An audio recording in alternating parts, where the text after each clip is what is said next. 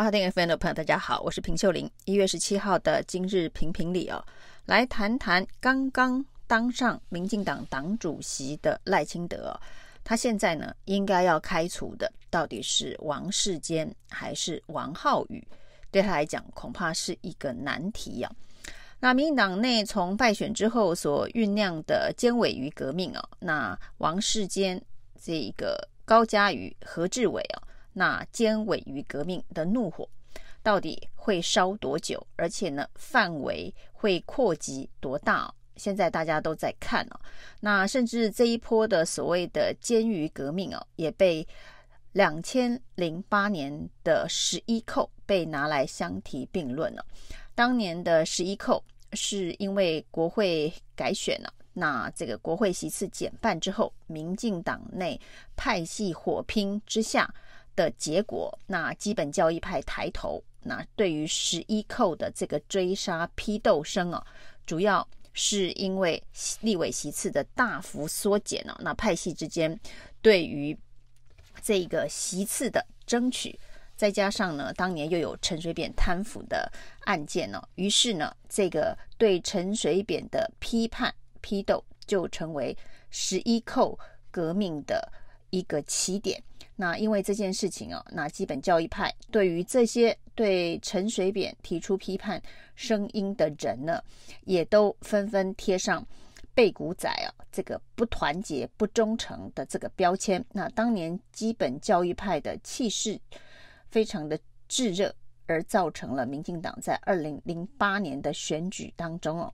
创下了史上新低的立委席次，只拿到二十七席哦。那十一扣的惨剧会在这一次的监狱革命当中再度的复制吗？还是这一次的这个监狱革命就会跟这个对岸的白纸革命一样，寿命非常短，一一小段时间之后就烟消云散了？这恐怕要看赖清德对于这件事情怎么看了。而这次的监狱革命呢，基本上有很大一部分是由网军侧翼所发起的。对于像高嘉瑜、像王世坚这样在网络上面有高声量的政治人物，而这些呢，民进党有高声量的政治人物，对于民进党派系，特别是英系的批判力道非常的强劲啊。于是英系的网军侧翼对于声量居然能够跟自己相提并论、平起平坐的这一个监瑜。也就爆发了怒火，因为呢，两股子声量的冲撞之下的结果，造成的是民进党选举结果的大败。也就是说呢，监鱼在网络上所引发的风潮以及声量哦，是赢过了民进党英系网军侧翼的护航了。那胜败立见，原本原本应该是胜者为王，败者为寇的文化。因为呢，民进党的惨败结果，反而让这一个失败的一方不愿意道歉反省，那是不是真的跟社会脱节太远了？而反过来指控这个胜利声量的这一方哦，那是背骨对民进党不够忠诚哦。那整个监瑜革命的怒火，到底会不会在赖清德台北市的党员座谈，也就是天龙国的这个行堂伺候高嘉瑜之后哦，能够翻过一页，很快的进入下一个阶段。赖清德再度的成为这个汤锅桶箍，把大家团结在一起哦。考验的是赖清德的政治能力哦。不过在这个时间点，赖清德都已经用开行堂的方式，让高嘉瑜呃被。基层的怒火给延上，烧过一轮又一轮之后呢，这个问题是不是就能够翻页？就在这个时候，显然呢，英系的网军侧翼并不愿意放手。那王浩宇呢，特别点名批判王世坚的父亲哦，说他就是背骨，难怪会有这个王世坚这个背骨仔。的出现呢？那王浩宇所指的这一段历史是王世坚的爸爸王明德当时的光明报事件呢？那王世坚呢，是这个白色恐怖受害者家属的背景，这件事情呢，从王世坚开始从政哦，就广为人知，甚至呢，也成为民进党在一连串这一个要求国民党对二二八对白色恐怖受难者家属道歉、转型正正义的风暴当中相当标志性的人物。那这一次王浩宇呢，则是提出光明报事件呢、哦，王世坚的爸爸王明德啊，是一个呃背叛的背骨仔，就是廖北亚。那于是呢，他存活了下来。那他的同被出卖的同学呢，都纷纷死去哦。那这当中呢，当然是有非常非常多错误的历史资讯呢。所以很多人就说王浩宇用了伪历史、错误的资讯，那要。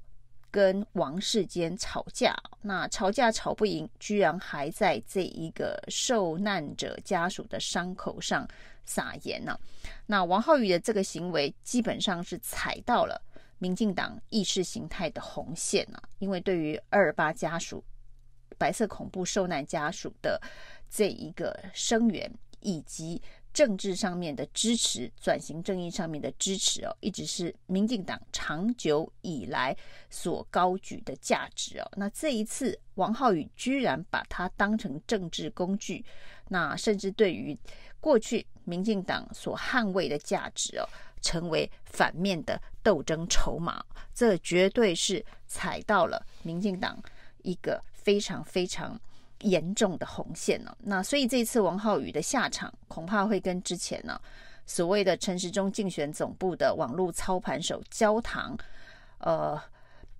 所主导的焦糖哥哥所主导的那一个非常荒腔走板的，在公共厕所偷窥隔壁隔间马桶的那一支广告一样哦，也是一个犯众怒。的一个非常重大的错误哦，那这种犯大忌的行为，呃，对于再多批判王世坚的声音哦，都是一场这个及时雨或者是冰块哦，恐怕就可以浇熄监狱革命哦。那当监狱的革命的怒火被王浩宇这莫名其妙的一桶冰块给浇熄啊，那要再继续的燃烧下去，那恐怕。呃，应该是不会发生，等于是也帮了赖清德的一个大忙。但这个时候，很多人就要问了：像王浩宇这样子的一个行为啊，那就是呃，为了要攻击王世坚呢、那用了呃非常离谱，离谱到连深蓝的蔡正元都看不下去哦、说王浩宇的这种行为啊，叫做乞家官庙公啊。那王世坚更正苗绿。的这一个受难者的背景、家属背景的身份呢、那由王浩宇来进行批判呢、那在外人看起来真的是非常的荒谬。那蔡正元呢跳出来厘清这一段的历史啊，那当中王明德的角色显然跟所谓的背骨廖北亚是有蛮长一段的距离啊。那在二二八或者是白色恐怖受难者家属的伤口上撒盐。犯了民进党的大忌，可以说是唯一死罪哦。那鉴于革命的这一个本来要熊熊烧起的怒火，应该是会被王浩宇的这一场乌龙出征给浇熄啊，那给彻底的弄熄了。但是呢，赖清德要怎么收拾啊？这一批从二零一九年开始啊。就攻击他的英系网军，其实一直到现在啊，啊，王浩宇针对的呃对象、剑指的对象，很多时候都还是直指赖清德，甚至他在批判王世坚跟高嘉瑜的时候呢，都会点名啊，王世坚跟高嘉瑜为什么到现在还能够屹立不摇的在民进党中央啊？就是因为背后有大人啊，那个大人指的就是赖清德，赖清德在包庇。高嘉瑜跟王世坚呢？那之前呢，其实很多人在讲的是王浩宇后面的大人呢，是郑文灿呢。他在桃园的时候呢，基本上横着走啊，那也成为很多带风向时候的一个旗手。不过后来呢，在这个罢选罢免案中哦，他成为全台湾第一位被罢免的这个市议员呢，那民进党的市议员呢，其实对民进党的形象的伤害也是非常的严重。再加上这一次所谓的王世坚爸爸的攻击事件呢，其实早就符合民进党所谓的破坏民进党形象的纪律标准了。所以这个时候赖清德该考虑的恐怕是哦，他是不是该开除王浩宇？因为当王浩宇呢用这个政治受难者。为了攻击政治受难者的家属，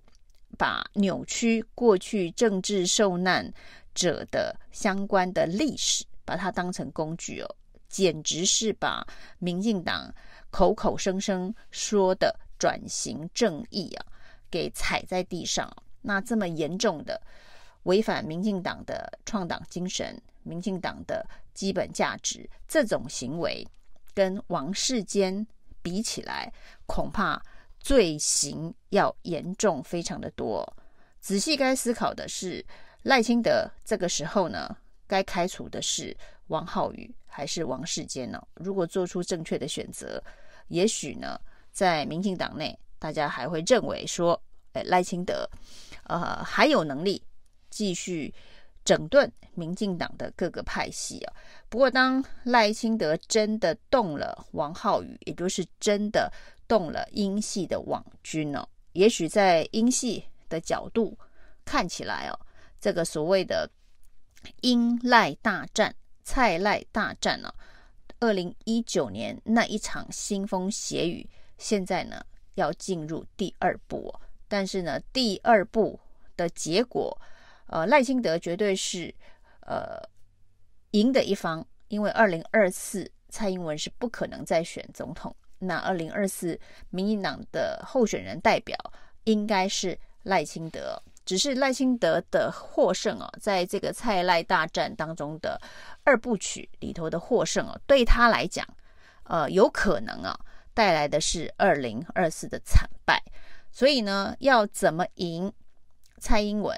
在现在的这一局用什么方式赢哦？是歼灭战、怀柔战？还是这个巨剑法，只处理表皮，不挖深这个民进党现在跟社会脱节，不管是黑金的问题、黑枪的问题，以及这些贪污腐败的问题啊，如果都只是在做表面巨剑的功夫的话，那这一场英赖大战呢，赖清德就算赢了，那恐怕最后也只能是惨胜了。就是没有办法在二零二四继续的拿到中央执政的政权。以上今天的评评理，谢谢收听。